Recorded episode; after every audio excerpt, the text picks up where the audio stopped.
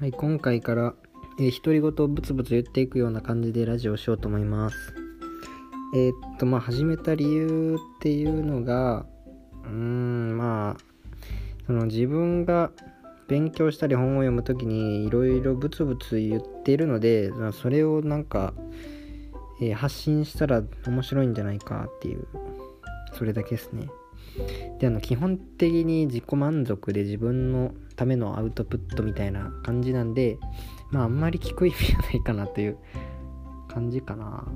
はい。であの飽き性なんでえっ、とまあ定期更新とかだったら絶対にまあ無理なので1ヶ月に1回ぐらい出せたらいいかなっていう感じですね。はい。こんな感じでやっていきたいと思います。では。